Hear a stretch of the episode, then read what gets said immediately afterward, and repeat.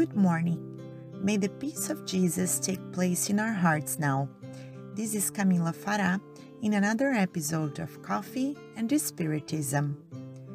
Today, Melissa dos Santos invites us to pray and reflect on a very well known prayer all over the world and declared by various religions the Prayer of St. Francis.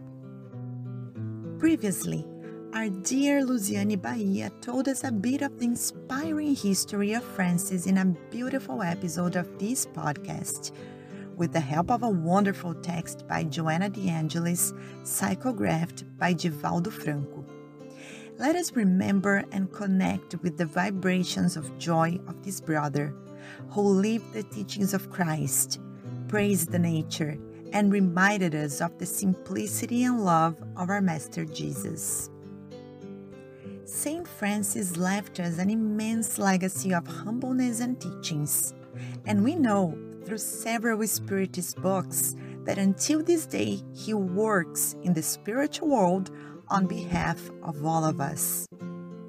Melissa now invites us to stop whatever we are doing so we can together be connected with Jesus and Francis observing the nature that is around us, and with grateful hearts for one more day, we say, Lord, make me an instrument of your peace.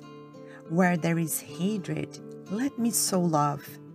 Where there is injury, pardon.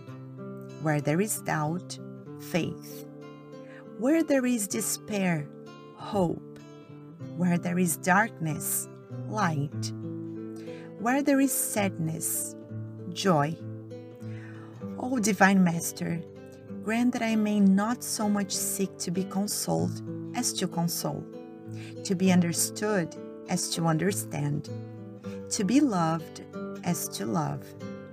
For it is in giving that we receive, it is in pardoning that we are pardoned, and it is in dying that we are born to eternal life.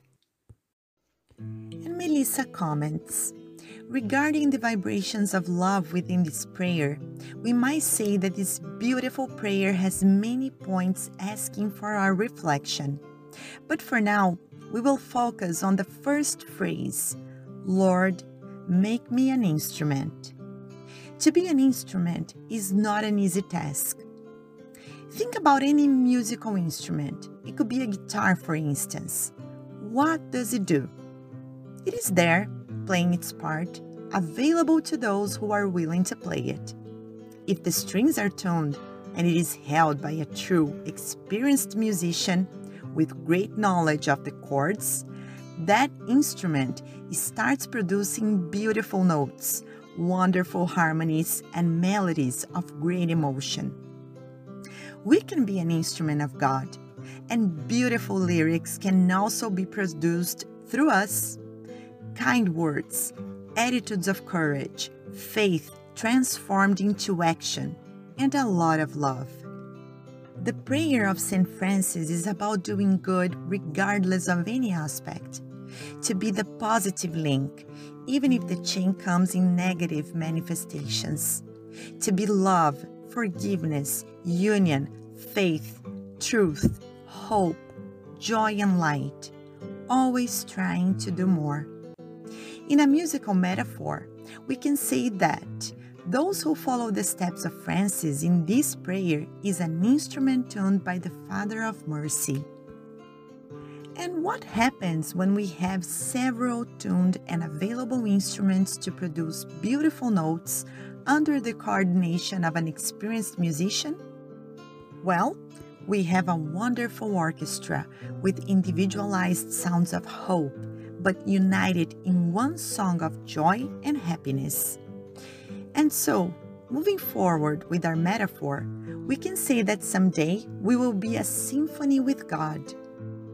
In the issue 789 in the Spirit's book regarding the progress of humanity, the superior spirits, instruments of light, clarify that, quote, when God's law is the basis of human made law everywhere, and the law of charity is practiced among nations and among individuals, everyone will live in peace and happiness because no one will attempt to do wrong to a neighbor or live at the expense of others.